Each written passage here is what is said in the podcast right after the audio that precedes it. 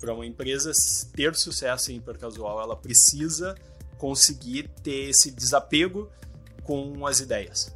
Saber que aquele negócio que tu curtiu um monte, aquela ideia que tu achava que era o, a bolachinha mais recheada do pacote, pode simplesmente morrer amanhã, assim como a ideia mais tosca que tu achava, que tu simplesmente foi lá e fez, pode ser o teu próximo hit, sabe?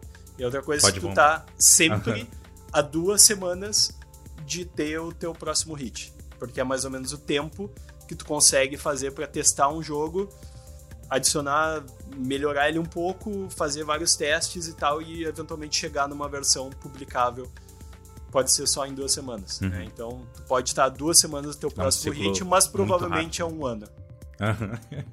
Você pode estar duas semanas, mas provavelmente não. É, mas então, provavelmente não. Também. Isso tem, isso faz parte, sabe? Se a, pessoa, se a empresa não consegue se adaptar claro. a isso, vai ser muito difícil. Fala galera, seja bem-vindo a mais um Behind the Game Podcast. E nesse episódio daqui, a gente vai falar sobre algo que eu entendo bem pouco e algo que o nosso convidado entende bastante, que é jogos hipercasuais de maneira geral. Então, Gabriel, a gente está tentando marcar isso há um, há um, tempo, mais especificamente quase dois anos, porque eu acho que quando, quando a gente conseguiu marcar, eu tinha meio que dado um intervalo nos podcasts e agora eu voltei mais recentemente. Então, cara, obrigado por ter topado. Estou animado de finalmente conseguir fazer essa conversa aqui. Então, valeu, cara. Imagina, o prazer é sempre meu. E que bom que finalmente a gente conseguiu, né? Eu sei que para mim foi corrido nos últimos meses, especialmente. Pra ti também. Então, Vamos lá. A gente vai encaixando conforme dá na agenda. Cara, vamos começar é, com uma introdução, talvez, assim. Acho que tem, tem muita coisa que eu estou interessado sobre, sobre como você tem tocado teu estúdio, né? E que eu acho que tem a mesma idade do meu, mais ou menos, né? Perto de dois anos. Vocês fizeram é. dois anos já? Não, foi 2018, meio de 2018. Então a gente já está indo para o terceiro ano. Ah, foi de 18, não. Tem mais um é. pouco. É. Ok, beleza. E, cara, eu vou começar com uma introdução, assim, fala um pouquinho sobre é, como você começou no mercado de games de forma geral, com, com foco maior, talvez, em, no estúdio novo, né, nos últimos anos. Uhum.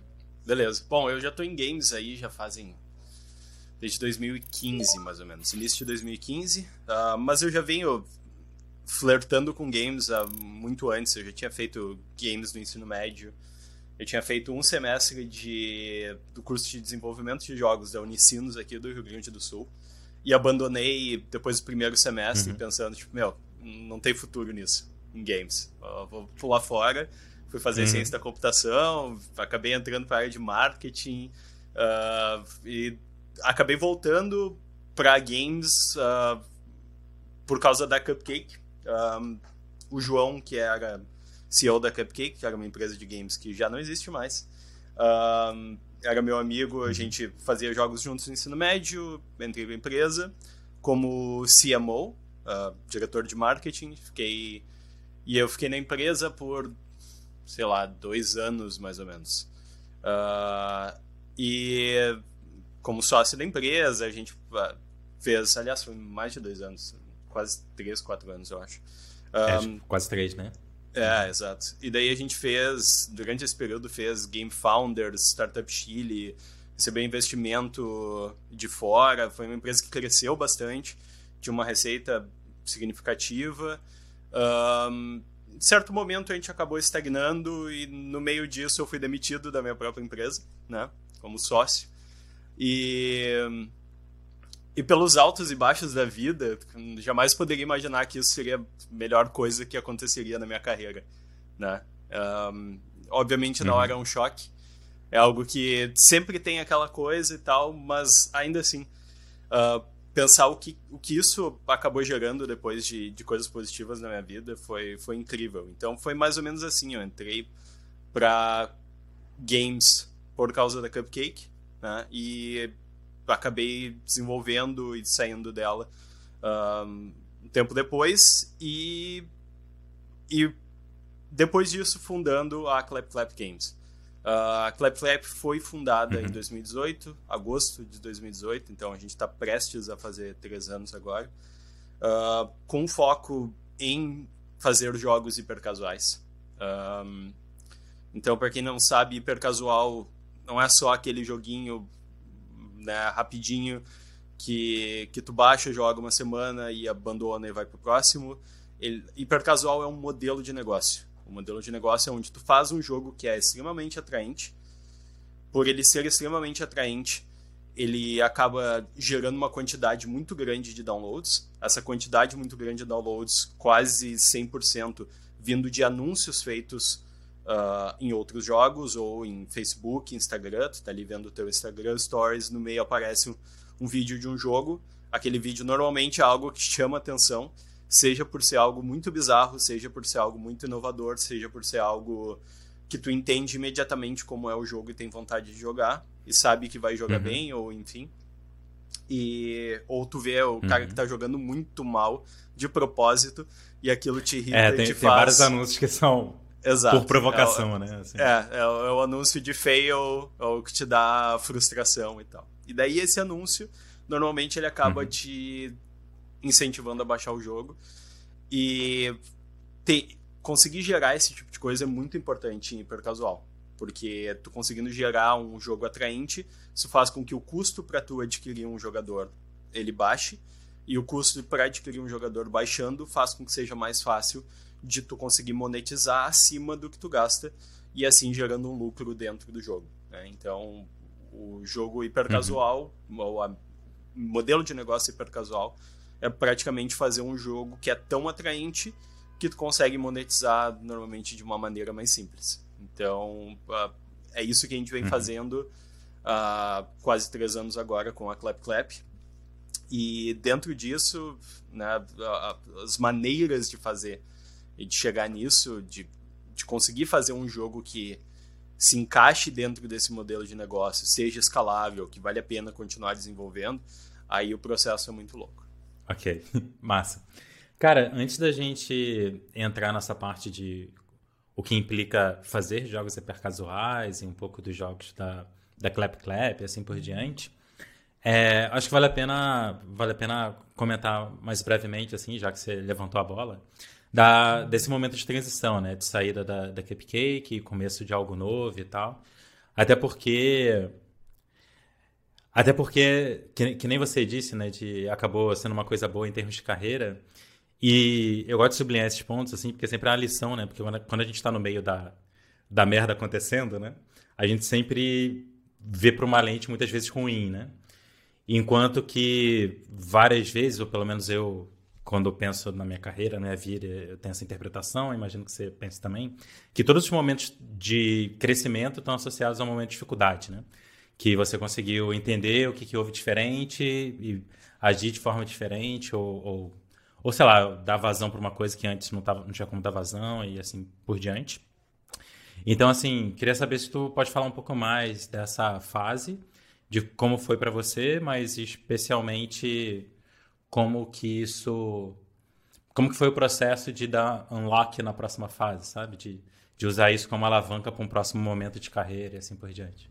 Sim, eu acho, eu acho que é, um, é algo bem interessante, inclusive, a, a maneira como isso aconteceu. Né? Óbvio, eu fui demitido da minha própria empresa, sabe? Algo que fazia parte quase da minha identidade, era o Gabriel da Cupcake, sabe?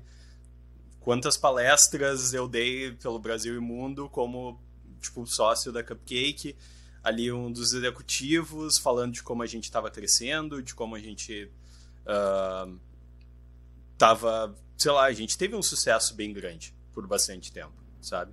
Uhum. Então. Tem uma palestra aquilo... na Estônia, eu acho, que é muito massa. Sim, que tem na Estônia, sei lá, Reino Unido, né? Pô, eu lembro de uma específica. Pocket, Pocket Gamer. Uh, ponto biz, é, acho que foi numa Gamer. deles e tal. Enfim, então a gente teve um sucesso e uma amplitude muito grande, conseguir investimentos e tal. Um, e, e, e, ter sido demitido da minha própria empresa, obviamente, foi um choque. Um, olhando em retrospecto para a empresa, certamente foi a decisão, não foi a decisão certa, né? Afinal de contas, a empresa não existe mais, deixou de existir pouco tempo depois que eu saí. Uh, e para mim, óbvio, na hora foi um choque mas eu não sei, eu não sei como eu não me deixei me abalar, sabe? Quando aquilo o João me deu a notícia de manhã, uhum. de tarde, obviamente eu tomei um tempo ali, algumas horas para sabe absorver aquilo, sair para dar uma caminhada digerir. com o cachorro, uhum. digerir. Mas no meio da tarde, eu já tinha uma lista de 50 pessoas com quem eu iria falar. Uh, de seis ou sete coisas que eu estaria interessado em fazer. Uh, e dessas conversas que eu fui falando, ah, e aí, beleza, o que, que tá rolando e tal, com essas várias pessoas que eu conheci ao longo desses anos trabalhando uh, na Cupcake, uhum. um, surgiram, nessas conversas foram surgindo algumas outras coisas. Uma dessas coisas que surgiu tá. foi trabalhar com jogos hipercasuais. Uma das pessoas que eu conhecia uh, foi um dos precursores do mercado de hipercasual. Estava criando uma nova empresa para trabalhar com hipercasual e incentivou, ah, quem sabe vocês fazem aí, a gente vai trabalhando junto e tal. Eu posso, inclusive, investir na empresa de vocês, empresa nova, com, baixo um time uhum. aí, eu invisto, e a gente vai trabalhando junto. Ele tinha meio que uma developer e publisher, e a gente iria trabalhar em, em parceria para desenvolver jogos e publicar com a empresa dele. E a ideia é que ele ia. É um cara de fora do então, Brasil, né? Isso, cara de fora do Brasil. Iria dar um suporte pra gente uh, financeiro até que a gente conseguisse publicar algum jogo com eles. E então eles iriam. A gente conseguiria se manter uh, com a receita do jogo. Né? Aí eu encontrei um, um, cara, o André, que tinha trabalhado comigo na Cupcake por um tempo, tinha saído um pouco antes. E a gente. Eu entrei em contato, cara, o que tá fazendo e tal. E eu convidei ele para vir trabalhar comigo. E a gente fez alguns meses aí de jogos, fez bastante coisa, algumas coisas interessantes, mas para não dizer que o cara esse que investiu na gente nunca botou nenhum dinheiro, veio mais ou menos um mês de salário e depois vinha o cara ficava, ah, eu quase, eu, eu, eu já mandei o dinheiro, não chegou ainda. Ou então pegar, ah, a gente teve um problema nossa, com o contrato, cacete. vamos ter que ver não sei o quê. E daí tu ficava ali, sabe, o, o uhum é a, a cenoura pro cavalo, o cavalo vai sempre correndo atrás, sim, então parece sim. que tá sempre uhum. perto, mas tu nunca chega. E a gente acabou entrando, entrando uhum. nisso, enrolando. Eu não sei se foi problema do cara ou se ele realmente foi de má fé. Não acho que tenha sido o caso tanto, mas no fim das contas, pro André que estava trabalhando comigo, ele eventualmente disse: Cara, para mim não vai rolar, eu achei outra coisa aqui, tô saindo.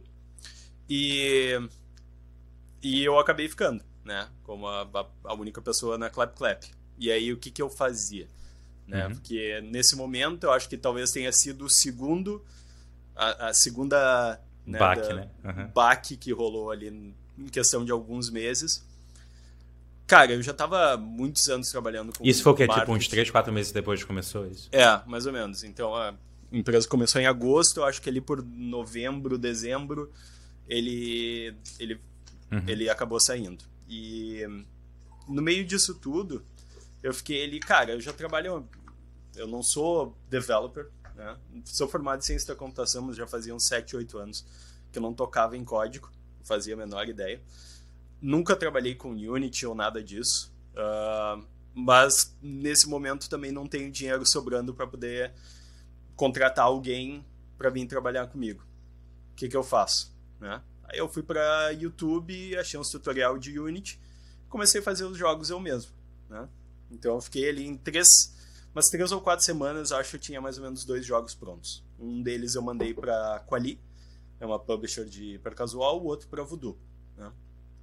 E os dois jogos acabaram passando e foram publicados. Submarine Jump publicado pela Quali, acabou tendo aí uns 15, sei lá, hoje em dia já deve estar até mais, um, milhões de downloads.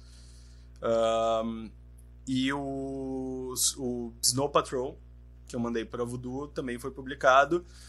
E daí esse aí é uma história à parte, que a gente pode entrar depois.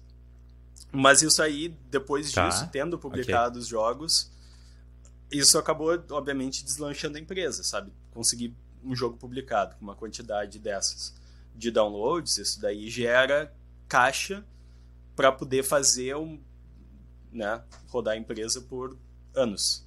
E, e depois disso a gente acabou fazendo parceria com outras publishers e trabalhando em vários outros jogos. Centenas, literalmente centenas de outros jogos. Massa. Cara, a gente pode entrar na parte do Snow Patrol, então. pode. Fiquei tá. curioso com como que então, o, o Snow Patrol.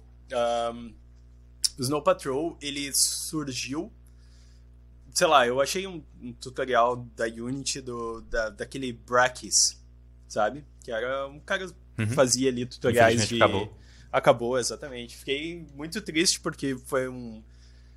De certa forma, o negócio teve um impacto absurdo na minha vida. Uh, e imagino que né, de muita gente que trabalha com Unity, né? Mas.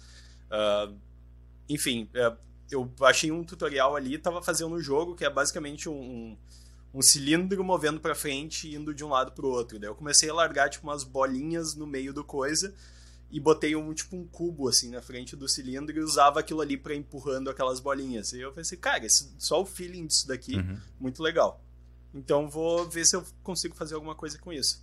Daí fui fazendo e tava trabalhando e vendo com o pessoal da, da Voodoo. E a gente, ah, vamos botar um, um semicírculo, um, um objeto que é assim que vai subindo e pegando essas bolinhas e tu vai coletando e levando até algum lugar. E foi daí que surgiu o Snow Patrol. Então era basicamente isso, um jogo de pegar bolinhas, ia carregando elas e largava embaixo de uma ponte, a ponte fechava e tu seguia pegando mais bolinhas e tal. A gente testou ele, ele teve uma performance uhum. muito boa. Uh, mas na época eu era, tipo, o único developer traba trabalhando em cima disso, sabe? Então quando o pessoal da Voodoo pedia, ah, preciso que tu coloque anúncio, preciso que tu faça não sei o quê, eu sendo um developer tosco, horrível, eu demorava um monte para fazer os negócios, sabe? Ah, precisa, vamos testar fazer uma, uma pista que ao invés de ir só reto, ela faça curvas eu lá sabia como é que se fazia a curva, tá ligado? Só sabia criar cubo ali dentro da Unity e estender aqueles cubos uhum. e fazer coisa com aquilo, sabe? E acabei, tipo, essas coisas que eles pediam de mudanças e tal, acabei não conseguindo fazer. Ou demorando muito para fazer. Né? Às vezes, eventualmente conseguia chegar em alguma uhum. coisa, mas demorava muito. E nesse meio tempo, era um jogo que já tava, né, as... é, infelizmente é comum hiper casual de rolar em clones. Uh, a Rolik, que é uma empresa da, da Turquia, que foi comprada pela, pela Zynga, que tinha times gigantescos lá, pegou, viu esse jogo, fez uma cópia, clonou ele, melhorou o que precisava melhorar, que eu não estava conseguindo, e foi lá escalou o jogo antes do nosso, e o jogo deles acabou ficando lá em top 1 mais baixados por cara, semanas. Provavelmente até hoje, eu acredito uhum. que é, se não é o maior jogo deles, é um dos maiores jogos deles, né? É o clone do meu jogo. E o meu jogo acabou, não, obviamente. Quando tu tem um que sobe na frente, o teu não, não vai muito longe. Então o Snow Patrol acabou meio que morrendo uhum. depois uhum. disso. E não foi muito longe. Ainda gerou uma receita interessante, mas muito longe do que poderia ter sido certamente do que foi o jogo do da, potencial, né? O do jogo da Holic, uh, ou a versão deles do, do meu jogo, né, do clone. Mas e é uma história óbvio, é, é muito doida, mas eu, é algo que eu já fiz paz com isso depois, né? E depois disso acabei trazendo o developer que é o Alan para trabalhar comigo. O Alan tinha trabalhado comigo na Cupcake, eu trouxe ele da Cupcake e foi também um, um dos gatilhos que acabou fazendo a empresa fechar, né? Uh, o pessoal já estava saindo e tal. E o Alan, que por sinal conheceu a Cupcake pela entrevista que eu fiz contigo no PDJ na, na época. Ah, nossa. É, então, Caramba, completando sério? o círculo, um cheiro pro Alan. Ele entrou em contato contigo depois do podcast, é isso? Entrou em contato com a, a Cupcake depois do podcast, acabou sendo contratado, trabalhou uhum. muitos anos lá e depois veio trabalhar comigo na Clap Clap. E hoje em Pô, dia é a minha, a minha metade, o meu braço direito. E tá comigo até hoje. Aham. Uhum. Que legal.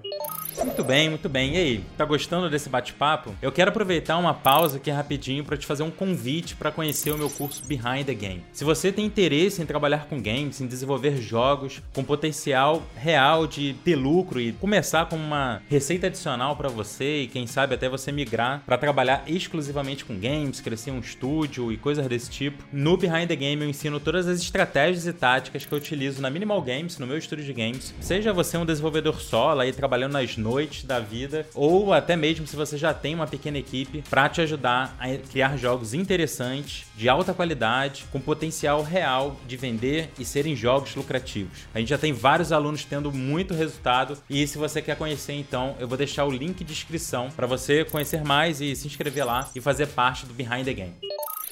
É, cara, eu tenho algumas perguntas assim, mas eu acho que talvez talvez faça sentido a gente começar até para tanto, tanto a gente aqui quanto o pessoal que está assistindo, a gente está no mesmo com a mesma base, assim.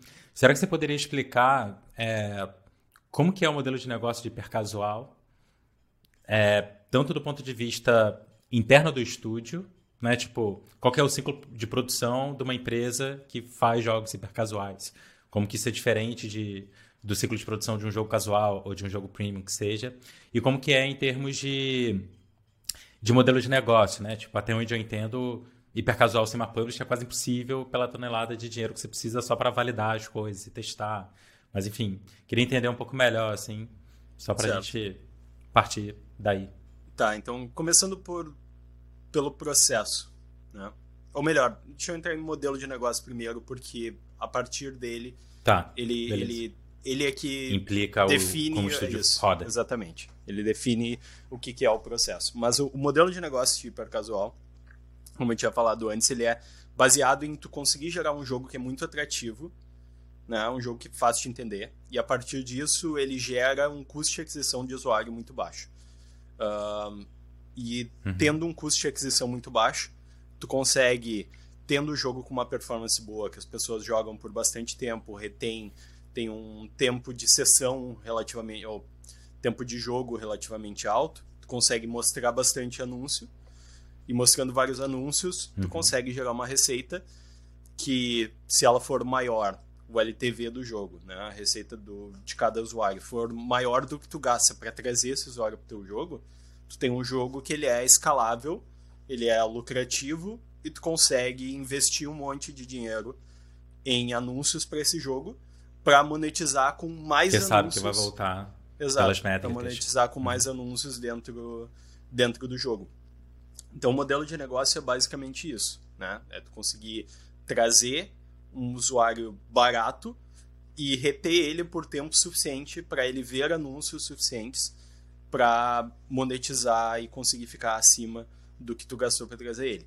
Um, obviamente, 90, 99% hoje em dia, eu acredito, da receita de jogos uh, hipercasuais é de ads, anúncio dentro do jogo. Quase não tem compra uhum. uh, quase não tem compras dentro do jogo. Quando tem aquelas compra coisas tipo tirar anúncios, mas aí é uma, uma compra que é um valor super alto, uhum. em geral as pessoas não compram.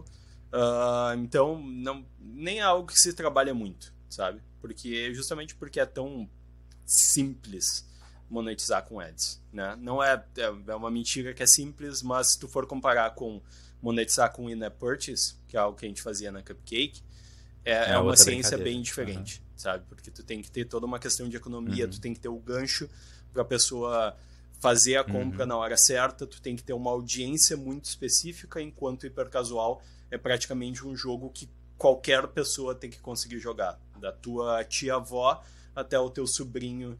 Então todas todas as pessoas têm, uhum. têm que estar tá dentro do jogo. Obviamente já existem nichos, possível tu pegar um jogo que seja só para uma pessoal mais jovem, só para mulheres mais velhas e tal, e, e, ter alguma coisa, mas em geral, quanto mais, quanto maior a audiência desse jogo, melhor, porque tu consegue escalar uhum. ele a um uhum. nível, a um nível diferente. Então, Nossa. modelo de negócio hipercasual, Cara, diga. Antes de você entrar na parte do, do estúdio, de fato, uma pergunta que eu teria, tipo, e que eu acho que muita gente deve estar atento, é qual é a diferença de hipercasual para casual. Eu vou falar o que me parece, assim, como um não consumidor de nenhum dos dois. e aí você me corrige onde que eu tô errado, assim. É, a impressão que eu tenho é que, que, que jogo hipercasual é bem menos focado em conteúdo, que nem o casual é, e muito mais focado em ser tipo um brinquedo, sabe? Uma coisa que você pega e brinca menos do que algo parecido como é um, um jogo como a gente está acostumado como jogo, né? De ter, um, de ter um arco, seja narrativo, seja de outra coisa. é mais focado no brinquedo, no sentido de que você pega e se diverte instantaneamente, né? Tipo, você pega e começa a brincar e, e já tá valendo. Em vez de você ter que se dedicar para a cada vez mais colher é, entretenimento daquilo, digamos assim, como talvez seja um pouco casual. Faz algum sentido isso? É por aí? Faz, faz um pouco, sim. Embora já tenham vários jogos que hoje em dia estão quebrando bastante esse paradigma. Né? Tem vários jogos que têm um foco bem tá. grande já em, em histórias. Né? Mas são histórias, normalmente, o que, que é hum. história? É, tem. Qual que é? Acho que. Não, não é o Run of Life. Uh, Zero to 100, alguma coisa assim. É um jogo da Voodoo que é basicamente tu vai escolhendo coisas. Tu começa como um bebê e daí tu escolhe, tipo, ah, tu quer atravessar a rua ou tu quer ir chamar tua mãe. Daí tu escolhe atravessar a rua o bebê atropelado, sabe? Então é são histórias. É mais uma premissa, assim, né? Exato. É, uhum. É, são coisas chocantes que vão fazer. Tu grava um vídeo daquilo, aquilo acaba sendo chamativo, né? Um negócio bizarro quando tu tá. vê o anúncio e aquilo uh, faz com que tu baixe o jogo. Então, hoje em dia, tem vários. O que, já que tá... separa, então, mais classicamente hipercasual? Eu acho assim. A, a, a, grande diferença, obviamente, é o, o foco em tu ter um. Tu reter o jogador por muito tempo, né? O jogo casual, normalmente, o foco é em, em longo prazo.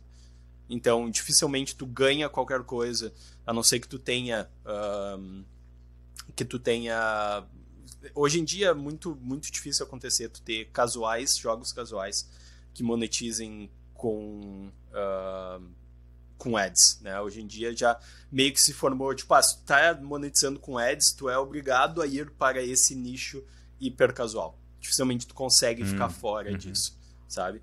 Porque tu precisa tá. ter um jogo atraente para conseguir competir e comprar usuários. Uh, então, o casual hoje é praticamente aqueles jogos que monetizam com in-app purchase.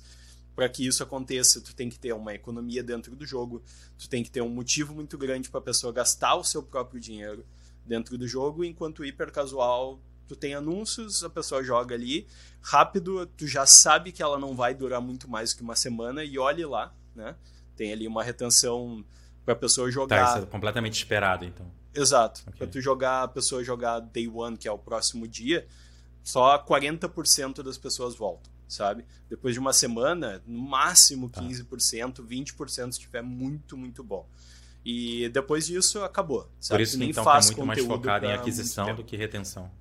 Exato. Então, é, é adquirir barato, reter o suficiente não que tu não vá tentar fazer mais, mas normalmente é, é são é, é, fútil tentar ir muito além do que do que o básico, sabe? E isso acaba levando o jogo uh, a entrar dentro disso. Então, assim, é, daí já existem os hybrid casual, uh, que são o meio do caminho.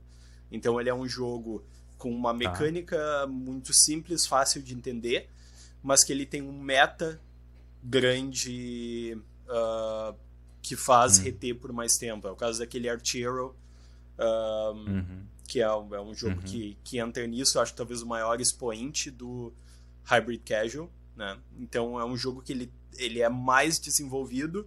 Ele entra, ele, ele atrai como um Hyper Casual, ou seja, ele é uma mecânica simples, chama atenção, interessante, mas ele é desenvolvido como um jogo casual, ou seja, tem um ciclo de vida live ops e meta monetização uhum. bem mais forte e consegue um pouco de monetização com in-app purchase é, e usar um pouco de, de ads também. Então, essa, essa diferença tá mais ou menos nisso. Eu acho que, né, eu sempre falava, uhum. na Cupcake eu fiquei, sei lá, de dois a três anos mais ou menos na empresa e a gente fez ali nesse período quatro jogos, né? Um jogo de mais tempo, Letra de Ouro, ele já estava, já existia, sei lá, uns três anos antes disso, ou quatro. Então ele já era um jogo de, sei uhum. lá, seis, sete anos, sabe? E, e na Clap Clap hoje em dia, até para entrar já na parte de processos, uhum. na Clap Clap a gente faz cerca de, sei lá, 100 jogos por ano. Mais uhum. ou menos. Massa. Tipo, quase dois por semana? Sério? Uh, até, até mais, dependendo do, é do, do, de qual é o foco que a gente está na semana. Porque a gente tem, assim, o processo. Uhum. Entrando então no processo. Hipercasual, como tu tem essa demanda por ter algo muito atraente, né? O que, que é atraente? O que, que é que chama atenção? É muito difícil, não existe uma ciência exata. Tem coisas que te que te atraem, coisas que te inspiram, e a partir daquilo tu vai e tenta fazer algo, mas é, é tentativa e erro. Né? Tu nunca sabe o que, que é que tu vai fazer, e muitas vezes a gente foi já surpreendido por jogos que a gente achava, ah, vamos fazer, vamos ver o que, que dá, né? justamente porque ninguém sabe o que, que funciona. Mas acho que não vai dar em nada. Aí tu vai lá e testa e vai muito bem. E daí tem um jogo que tu fica apaixonado esse aqui é o melhor jogo que eu já fiz. E daí tu vai lá e testa e ele vai muito mal, sabe? Então, e essa uhum. é a uhum. questão. Tu nunca sabe o que, que funciona e o que, que não funciona. E aí, para tu conseguir validar o que, que tá funcionando, o que, que vai para frente, a maneira de fazer isso é testando muito e testando rápido.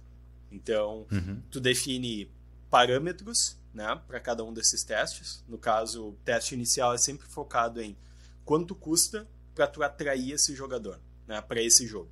Esse jogo aqui está nesse patamar, esse está nesse patamar. Se tu tem um jogo que cai abaixo do que tu está buscando, né, quanto mais barato melhor.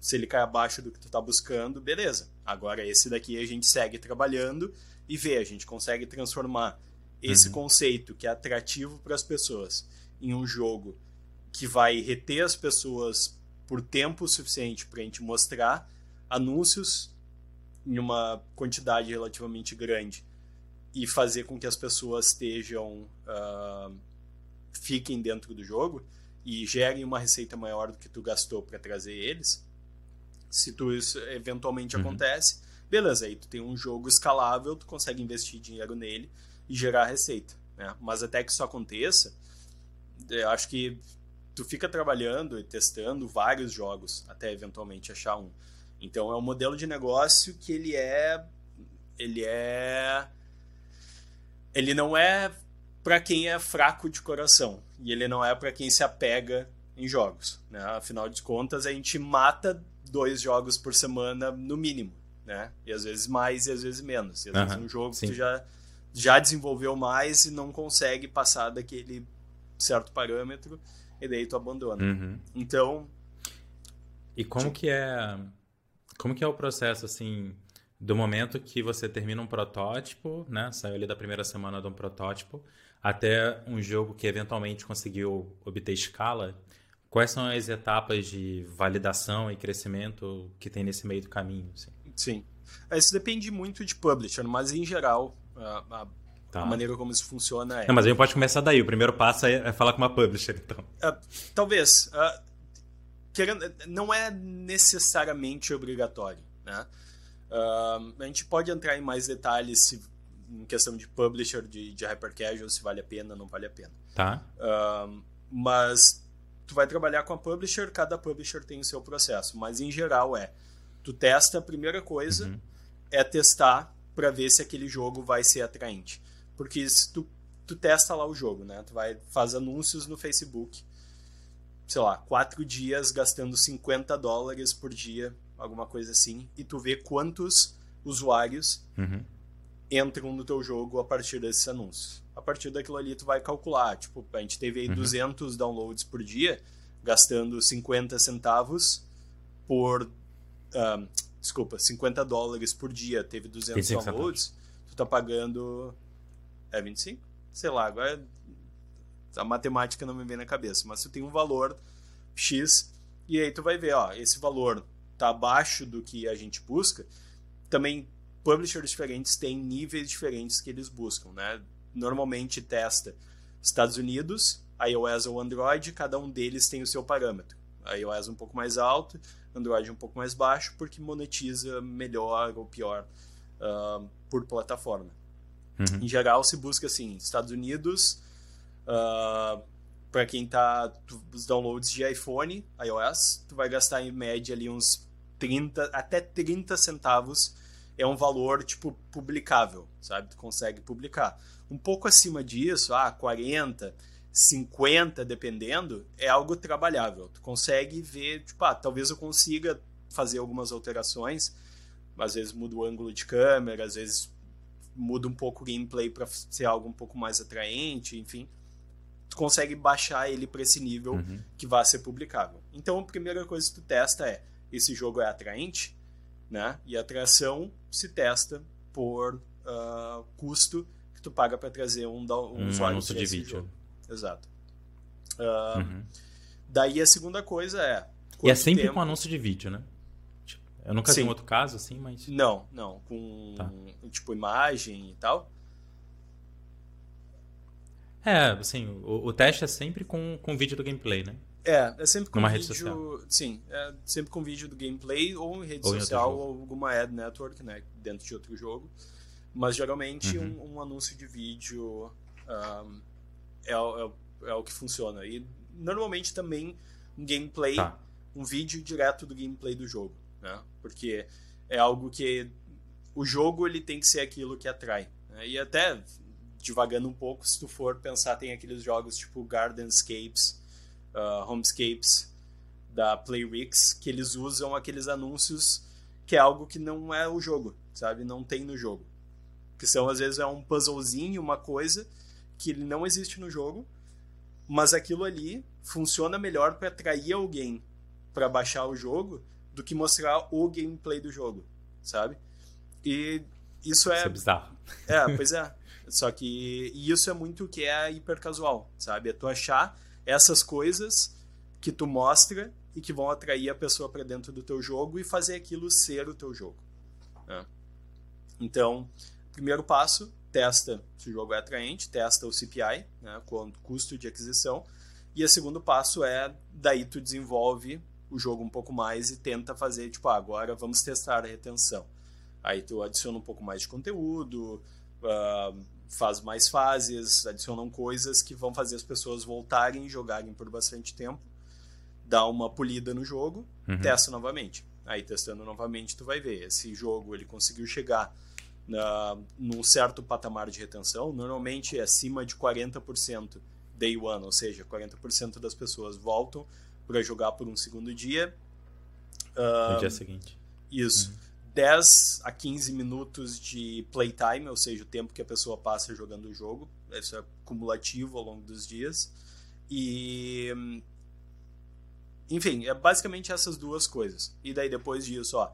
Tá, agora a gente tem um jogo que ele é barato de adquirir e as pessoas jogam por bastante tempo. Tá, beleza, um agora vamos fazer a monetização. Uhum.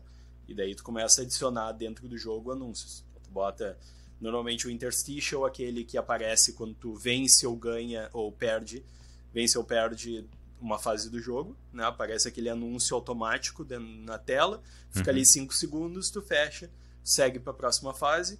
E a outra coisa é rewarded video, que é, ah, tu ganhou 100 moedas de ouro. Quer triplicar? Aperta aqui e vê um anúncio por 30 segundos ganha três vezes mais moeda, tu consegue fazer os seus upgrades, comprar uma skin ou fazer sei lá o que. Então é basicamente uhum. assim que é o modelo de negócio e os processos de melhoria. Daí, óbvio, chegou nesse ponto, aí tu começa a investir dinheiro no jogo, começa a trazer mais usuários, né? investir em marketing para trazer mais usuários, para crescer, conseguir mais downloads e começar a gerar receita. E daí começa a trabalhar no em otimizações do jogo. Então tu faz testes AB para ver qual é o melhor momento uhum. para tu mostrar anúncios. É no final da fase, talvez no meio da fase, o cara vai estar tá ali prestes a fazer alguma coisa. Qual é o melhor tipo de rewarded video que tu mostra pro cara, sabe? Quanto tempo até tu mostrar o primeiro anúncio? Qual é o intervalo entre um anúncio? É toda a fase ou talvez uma fase sim, uma não? Então esse tipo de coisa é que a gente uh, é que a gente testa ao longo desse processo até que tu chega desse primeiro teste, onde tu vê se o jogo é atraente, passando pelo teste de retenção, quanto tempo, enfim, tu tem dentro do jogo, e finalmente chegando na parte de lançamento do jogo, e daí escalando o jogo. Assim, eu, eu normalmente a métrica de sucesso de um jogo hipercasual é o quão alto nos rankings de Estados Unidos iOS ou Android o jogo chegou. É, hum. no ranking da App Store. Então o jogo chegou ali top 10, bom, ficou lá por bastante tempo, melhor ainda. Chegou top 3, top 1, muito bom, tá ligado? Ficou lá por bastante tempo, perfeito.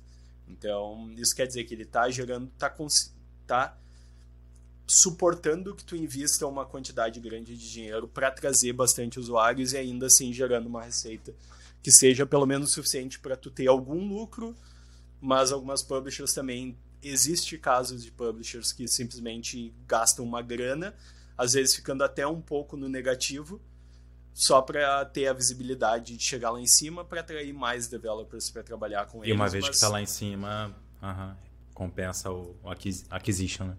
Não, não. Isso não, não existe mais. Não existe mais tu gastar dinheiro para ganhar tá. com orgânico, por exemplo. Então isso é algo que já a indústria Mas nem, já não faz. nem chegando num top 10 da vida? Não, nem chegando num top 1. Porque dificilmente. Okay. Quem é que olha? Ah, eu vou baixar um jogo. Qual é o jogo mais baixado? Não é algo que, que funciona tanto hoje em dia. Hoje uhum. em dia, App Store e Google Play, eles perderam muito justamente por causa do. Não só de hipercasual, mas Facebook e tal, como sendo as plataformas onde tu descobre aplicativos e, e jogos novos. Então não, tu não, não uhum. existe mais tu ir na App tá. Store e ver o que, está rolando. Um feature da App Store hoje em dia vale muito pouco, quase nada, sabe? Então. Uhum. Entendi. Então é razoável dizer que um jogo que está no top 30, top 50 e é casual ou hiper casual, necessariamente tem ads rodando. Uh, não necessariamente. Uh, existem casos. mas muito provavelmente. É, muito provavelmente. Existem casos, óbvio, de de tu ter um, jogo que ele estoura organicamente. Tem o caso, por exemplo, do uhum. Among Us, né? Foi um jogo que ficou em top 1 por muito tempo, lá no início da pandemia, no ano passado. É, mas mais no, mas no ambiente é um, do hipercasual, um assim, aí já que, não rola, né? É, exato. É um jogo que estourou organicamente, né? Mas existem casos, óbvio, de jogos uhum. que acabam estourando organicamente. Uh, aliás, no caso do Among Us foi viralidade, né? Não necessariamente orgânico. Uh, mas existem alguns casos de jogos que vão bem organicamente, mas isso não é algo reproduzível. Não se trabalha sim, sim. para o orgânico. Porque isso é algo que é questão de sorte. Uhum. Sabe? Tem casos de, sei lá, uhum. Blue Apps, que é uma empresa brasileira, eles são da Bahia, que eles tiveram um jogo que estourou organicamente. Eles eles nem sabem o porquê que isso aconteceu, eles tiveram quase um golpe de sorte, óbvio. Uhum. Tinham um jogo, tava bem feito pra caramba. E o jogo foi lá e deu, estourou organicamente, teve milhares, milhões de downloads, mas não é algo que tu consegue reproduzir, sabe? Não consegue simplesmente fazer um jogo. Tanto é que a gente faz aí cerca de 100 jogos por ano, a gente tem dois ou três que tem mais do que cinco downloads por dia, sabe? De todos esses centenas de jogos que a gente tem na App Store e Google Play. A grande maioria deles okay. simplesmente morreu, né? Então, é uhum. É algo que. É isso que eu, que eu ia te perguntar, até, de tipo. Quão, quanto que é um tempo de vida de um bom jogo hipercasual, sabe? São algumas semanas, é isso? Uh, depende. Acontece algumas anomalias, assim, óbvio. Jogo que teve muito sucesso. Mas não dura um ano o jogo hipercasual? Não, dificilmente. Assim, é, são em geral algumas semanas. Tu publica, ele fica algumas semanas ali nos charts e eventualmente desaparece. E daí vai tendo ali 2, 3 mil downloads por dia, porque tu acaba mantendo lá com as ad networks que a publisher faz e Uma diz, ó, oh, eu tenho, eu uhum. tenho download, eu tenho um LTV nesse jogo de, sei lá, 60 centavos. Qualquer download que tu tiver abaixo de 60 centavos, pode mandar. Né? Mas em geral acaba sendo um, número relativamente pequeno, 2, 3 mil por dia, isso, óbvio, depois que ele completou o ciclo dele, então ele tem ali um long tail que acaba ficando. Uhum. Mas. E tem alguns casos aí de jogos que já já estão. já subiram e aí desapareceram, eventualmente ele aparece de novo. Isso normalmente acontece porque, sei lá, o publisher ou developer achou uma nova maneira de mostrar o jogo, um vídeo diferente, um momento do gameplay que chama a atenção de novo para aquele jogo e acaba ou atraindo de novo as pessoas para baixarem ele, ou fazendo com que tu atraia uhum. uma audiência diferente do que tu tinha na primeira vez que ele fez sucesso. Então, tem alguns jogos aí que, que já apareceram, já fizeram algumas ressurgidas, mas costuma ser difícil. Porque, uhum. Justamente porque Hyper Casual tem uma, uma questão muito grande de uh, novidade. Né? Tu tem um fator novidade muito grande. Se é algo que aparece, tipo, ah, eu já vi algo assim, dificilmente tu vai conseguir atrair as pessoas para aquele jogo, sabe? A não ser que seja, tipo, ah, eu já vi algo assim, tá. mas esse jogo especificamente tem um take diferente naquela coisa que eu já curti há um tempo atrás e isso me faz reviver a minha a minha vontade de jogar esse jogo. Então tu vai lá e baixa o outro. Mas o é famoso familiar but different. Exato, exatamente. Então isso pode acontecer, né? mas não é algo que não se aposta muito. E aí, o que, que você está achando aí desse bate-papo? Bom, se você tá por aqui, eu vou assumir que você tem interesse em desenvolver jogos e talvez até ganhar uma receita com eles, talvez no seu tempo livre, ser uma fonte de renda adicional, que nem foi para mim lá atrás, assim, desde 2011, se eu não me engano. E agora já com estúdios de games, com, com várias pessoas trabalhando, fazendo jogos grandes. Com isso tudo, né, com essa experiência que eu acumulei nesse tempo, eu decidi criar um curso chamado Behind the Game e eu queria queria te convidar agora para conhecê-lo. Então no Behind the Game eu compartilho todas as estratégias e táticas que eu utilizo no meu estúdio de games para criar jogos de qualidade dentro do prazo, né, dentro do orçamento ali que a gente tem de tempo e dinheiro e que são jogos lucrativos que vendem bem e os jogadores gostam. Então, se você tem interesse em aprender sobre isso, seja você um desenvolvedor sozinho trabalhando duas horas por noite ou até mesmo se você já tem uma equipe e trabalha com isso full time, eu vou deixar o link na descrição para você conhecer o curso Behind the Game Se inscrever e espero ver você lá. Agora vamos voltar para o nosso bate-papo. E cara, você mencionou que vocês fazem perto de 100 jogos dentro de um ano e é um, dois, três é o que, pelo que entendi, paga as contas, digamos assim, né? É o que realmente chega num, nível de escala para dar um faturamento razoável, assim, que paga o resto da operação e de onde sai o lucro, assim por diante. E aí a pergunta não especificamente é, no teu caso e tal, enfim, mas num caso mais genérico, quanto que, quanto que um jogo hipercasual pode dar, assim, já que tem essa, esse fator de perecibilidade, existe essa palavra, de ser perecível, né, de depois de pouco tempo ele ir embora, é, o, o, o, que, o que são números razoáveis, assim, para fazer essa conta fechar, né, de ter que jogar fora tanto jogo para um funcionar? Uhum. Fazendo um cálculo de cabeça, assim, num jogo hipercasual, ele pode chegar a dezenas, às vezes até centenas de milhões de downloads, certo?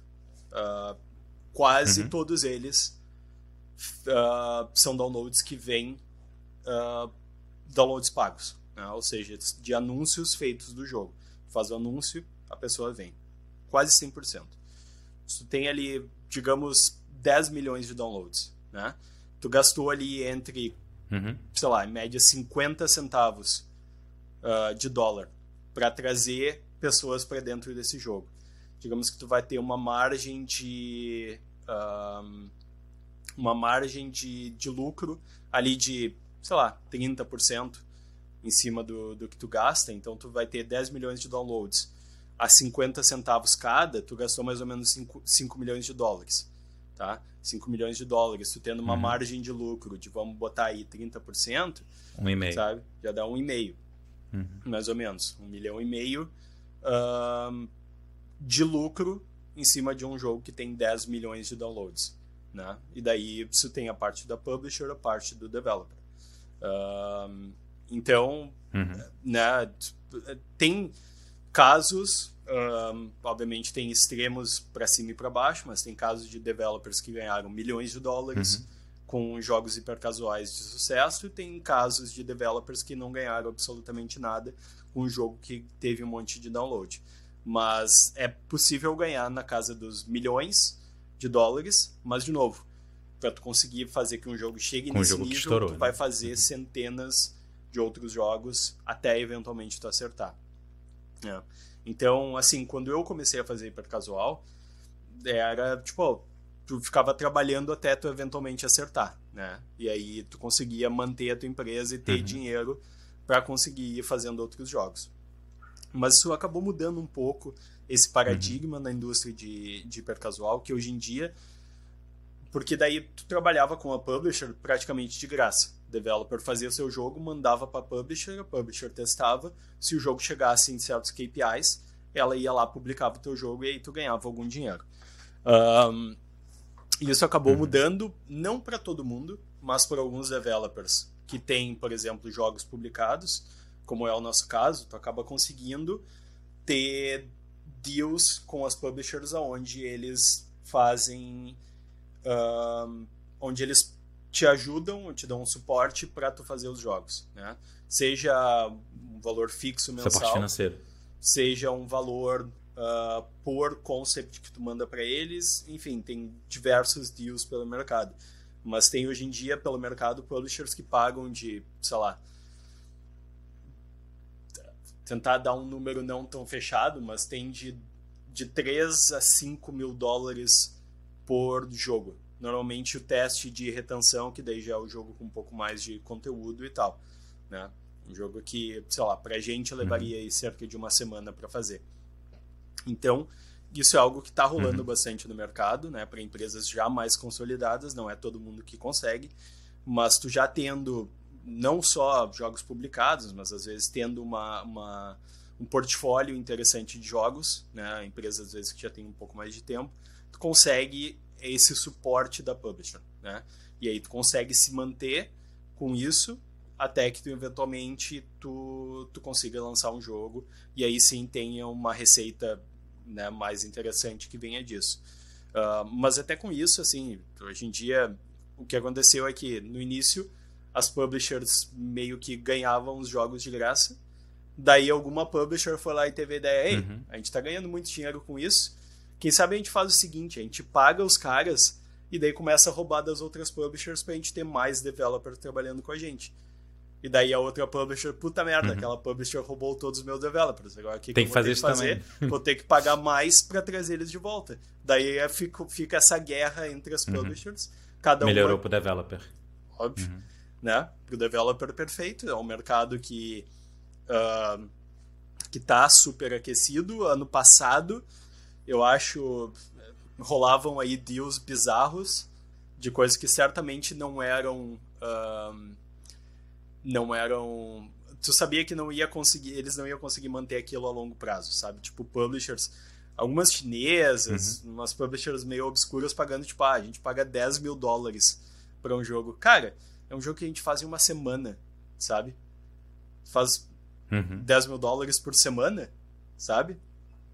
Ok, não vou reclamar. Não precisa nem dar certo o jogo. É, não precisa nem dar certo, é aí é que tá. Mas é, é justamente, é, é, é elas estavam pagando esse valor para algo que era um chute, sabe? Mas é um chute pro developer também, né? E antes era algo que só o developer ficava com todo o risco, a publisher tinha no máximo ali que gastar com alguns uhum. anúncios, botava ali umas centenas de dólares em um anúncio de Facebook para ganhar alguma coisa. E pro developer daí ficava todo o custo de manter time, tempo e tal, para desenvolver aquele jogo para dar certo ou não. E agora o mercado está na maneira uhum. onde isso está dividido, sabe? E tem muitas empresas aí que conseguem se manter e se manter muito bem e crescer com esse apoio da publisher e a publisher acreditando que isso vai eventualmente dar um dar lucros para ela, né? Porque querendo ou não, tu tendo um uhum. jogo publicado, esse um jogo publicado acaba dando pagando basicamente tudo isso que tu deu pro developer ao longo de sei lá quanto tempo, sabe? Então tu conseguiu publicar um jogo, sim, beleza. Agora uhum. esse jogo vai se pagar, né? Porque afinal de contas, tem aí né, o jogo pode gerar alguns milhões de dólares em receita. Um, e alguns milhões de dólares paga aquilo que tu fez com o developer. Tu só precisa acreditar que aquele developer Sim. é um developer que vai eventualmente produzir um jogo. A pessoa certa para é. Mandar bons conceitos. Uhum. Muito bom. Cara, eu tenho duas perguntas assim para a gente fechar. É, a, a, primeira é assim, é que eu estou pensando aqui enquanto você tem falado tudo isso. É uma pergunta quase filosófica assim, em termos de negócio. Mas, tipo, eu, eu tô num modelo completamente diferente, né? Em termos de modelo de negócio e tudo mais. É, com, com jogo premium, etc, né? E aí, quando, quando eu olho para o modelo de hipercasual e, e isso tudo que você está falando e tal, duas coisas é, saltam, assim. A primeira é a possibilidade de, de ter uma escala extrema, que quase instantânea, dependendo do projeto, né? O, o que é muito massa e é muito positivo, etc. E acertou uma, você pode, sei lá, dependendo do quão bem se acerta, se aposentar, dependendo do contexto, ainda mais com o dólar do jeito que está. É, e, e por outro lado, tem uma pergunta que aí era mais para saber a tua opinião, como é que você pensa a respeito, assim, que é sobre o alto grau de, usando a palavra que eu não sei se inventei no meio do caminho ou não, mas perecibilidade do negócio como um todo, né? Porque ao contrário de, de outros modelos, que muitas vezes você foca em conseguir em algum momento emplacar uma IP, uma propriedade intelectual forte, tal, que consiga servir como base e sustentar o, o estúdio, seja de games ou qualquer outro setor do entretenimento, na real, né? Pode ser música, cinema, etc. Né? É muito baseado em IP, né? Em, em conseguir consolidar é, uma marca, né? Um, alguma coisa desse tipo. Enquanto que no hipercasual é, é esse ciclo de, de tô rico, tô pobre, né? No sentido de por projeto ao menos, né? No sentido de que ou o projeto dá nada ou pode estourar, assim, tem quase nada no meio do caminho, né? Até onde eu entendi e quase nada que você sustente por anos, né? No sentido de consolidar o que você acertou, né? A não ser, claro, a conta bancária que cresce por causa disso, né? Como é que tu pensa nisso, assim, em termos de modelos de negócio? Acaba sendo, cara, é mirar em botar mais dinheiro para dentro para num próximo trend de mercado ou, ou num, num, próximo negócio até é, ter esse caixa para dar os próximos passos. Pensando 5, 10 anos, sabe? Pensando nesse, num período mais assim, né? Ou sei lá, como é que tu pensa a respeito disso? É, eu acho uma pergunta bem interessante. Eu tenho um grupo no Slack com vários outros developers de hipercasual, principalmente brasileiros, uh, e a gente fala bastante sobre isso. A gente se encontra a cada duas semanas para bater papo. Inclusive, daqui a uma hora a gente vai ter a nossa uhum. reunião uh, uhum. a cada duas semanas. Daí a gente sempre fala bastante sobre essa coisa. Se hipercasual terminasse hoje, né? O que, aconteceria? O que, vocês fariam? Porque a questão de hipercasual ela é muito dependente de várias coisas na indústria estarem alinhadas de uma forma muito específica. Né? Eu uhum. acho que o modelo de negócios ele nunca vai deixar de existir. E eu acho que ele é, ele é válido para quase todos os tipos de jogos. Tu tem que fazer um jogo que seja atraente para os usuários, sabe? Que a pessoa entenda muito facilmente, uhum. que aquilo seja atraia um grupo muito grande de pessoas, que aquilo seja fácil de tu pegar e jogar imediatamente e, e assim por diante. Eu acho que isso é muito válido para fora de hipercasual, inclusive. Mas para o nível que hipercasual uhum. chegou hoje em dia, ele acontece porque, de novo, tem várias coisas na indústria de games e na indústria de tecnologia e aplicativos e, sim, sim. e, e redes sociais. Uhum que estão alinhadas e que permitem que isso aconteça, né? E já, já aconteceram alguns percalços ao longo do caminho e o modelo de negócio conseguiu se manter. O último deles foi agora quando a Apple fez a mudança do IDFA, que é, era dos anúncios, né? Exato. Então uhum. eles restringiram o quanto tu consegue uh, fazer track, tracking dos usuários dentro do iPhone então, dificilmente agora tu consegue associar esse jogador, essa pessoa que estava jogando este jogo é a mesma pessoa que estava jogando este jogo aqui, sabe? Tu conseguir fazer essa troca uhum. de tu mostrar o anúncio pro cara e tal. Então, isso foi inclusive uma tentativa da Apple de voltar a ter o controle sobre quais são os jogos que são uh, quais são os jogos e aplicativos que fazem sucesso porque hoje isso saiu completamente do controle uhum. da Apple. Né? A App Store, o que a App Store mostra ali na, na, na página dela, já não é mais aonde as pessoas descobrem o aplicativo ou um jogo. Elas descobrem no Facebook, elas descobrem quando estão jogando algum outro jogo, né, por anúncios que aparecem lá. Elas descobrem às uhum. vezes por amigos, mas menos. Então, essa questão de tu ter isso indo, tipo, esse controle que não é da Apple, é praticamente do Facebook ou das pessoas que uh, investem dinheiro em anúncios do Facebook e de outras ad networks, uh, isso incomoda a Apple, né?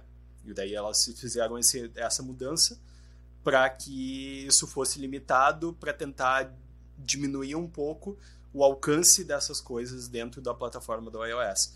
Ainda Hyper Casual continua rolando, mas pode que a próxima mudança, seja ela de qual lado for, pode ser um momento onde tu não vai mais conseguir trazer um usuário com tanta eficiência como tu consegue hoje em dia. E daí a indústria simplesmente uhum. deixar de existir uhum. desta forma, né? Não é o caso agora, não acho que seja algo uh, tão uh, arriscado e eu acho que é algo que a indústria de games em geral tem muito essa depende muito disso, né? Porque pode, assim como pode acontecer na Apple, pode acontecer no Windows e a Steam ser afetada, sabe? Pode acontecer na, uh, enfim, em todas as outras plataformas. Então, sobre o mercado e a perecibilidade dos jogos e do modelo de negócio e tal, eu acho que isso acontece, faz parte. Um, eu, de novo, eu penso bastante sobre isso, o que, que aconteceria né, se deixasse Hypercasual deixa de existir amanhã. Acho que a coisa boa para Clap Clap é que eu consegui criar um negócio extremamente sólido hoje em dia, sabe? Se Hypercasual deixasse de existir amanhã, a gente poderia ficar por anos tentando achar a próxima coisa, sabe? O que, que é a próxima História coisa? do, em termos de caixa, né? Exato. Então, tipo, ah, vamos, vamos, sei lá, vamos testar, fazer aí uns seis meses de Steam, vamos tentar depois console, vamos uhum. contratar mais gente para fazer um jogo maior, vamos voltar, voltar a fazer jogo casual, monetizando com in-app purchase, sabe? Vamos, enfim. Uhum. Então, é, isso é, é uma possibilidade que existe hoje Pivotar, em dia. Pivotar, né? Se reposicionar. Pivotar para qualquer outra coisa. Então, quanto a isso, não é uma preocupação tão grande, né? Mas eu acho que o mercado hoje, do, do jeito que está, ele é extremamente atraente, óbvio. Para uma empresa ter sucesso em hipercasual, ela precisa conseguir ter esse desapego com as ideias. Saber que aquele negócio que tu curtiu um monte, aquela ideia que tu achava que era o, a bolachinha mais recheada do pacote, pode simplesmente morrer amanhã, assim como a ideia uhum. mais tosca que tu achava, que tu simplesmente foi lá e fez, pode ser o teu próximo hit. Sabe? E outra coisa é que tu tá sempre a duas semanas de ter o teu próximo hit. Porque é mais ou menos o tempo que tu consegue fazer para testar um jogo, adicionar, melhorar ele um pouco, fazer vários testes e tal, e eventualmente chegar numa versão publicável. Pode ser só em duas semanas. Né? Uhum. Né? Então, tu pode estar duas semanas do teu próximo hit, mas provavelmente é um ano. Você pode estar duas semanas, mas provavelmente não. É, mas então, provavelmente não. Também. Isso tem, isso Muito faz bem. parte, sabe? Se a, pessoa, se a empresa não consegue se adaptar claro. a isso, vai ser muito difícil.